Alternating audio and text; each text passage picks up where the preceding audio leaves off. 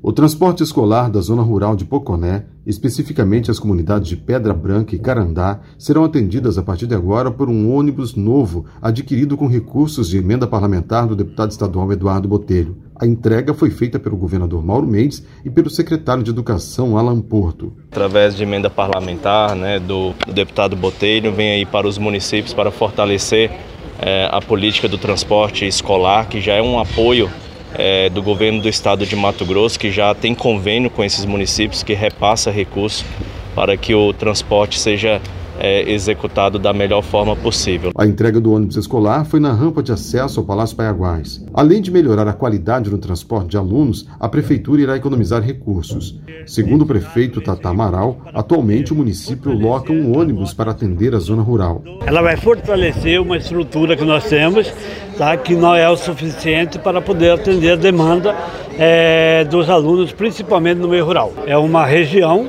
tá? que hoje o ônibus que pega as crianças é um ônibus locado e hoje nós vamos ter um ônibus próprio da prefeitura e aqui nós queremos agradecer ao deputado Botelho por ter atendido essa demanda para o nosso município. A emenda do deputado estadual Eduardo Botelho, que possibilitou a aquisição do ônibus escolar, foi de 274 mil reais.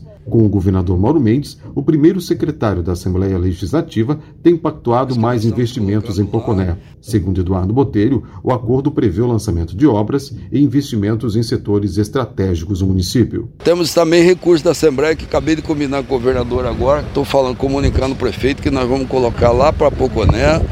Nós vamos levar muitos recursos lá para ajudar o prefeito Tatá a continuar essa administração belíssima que ele está fazendo lá, né, Tatá?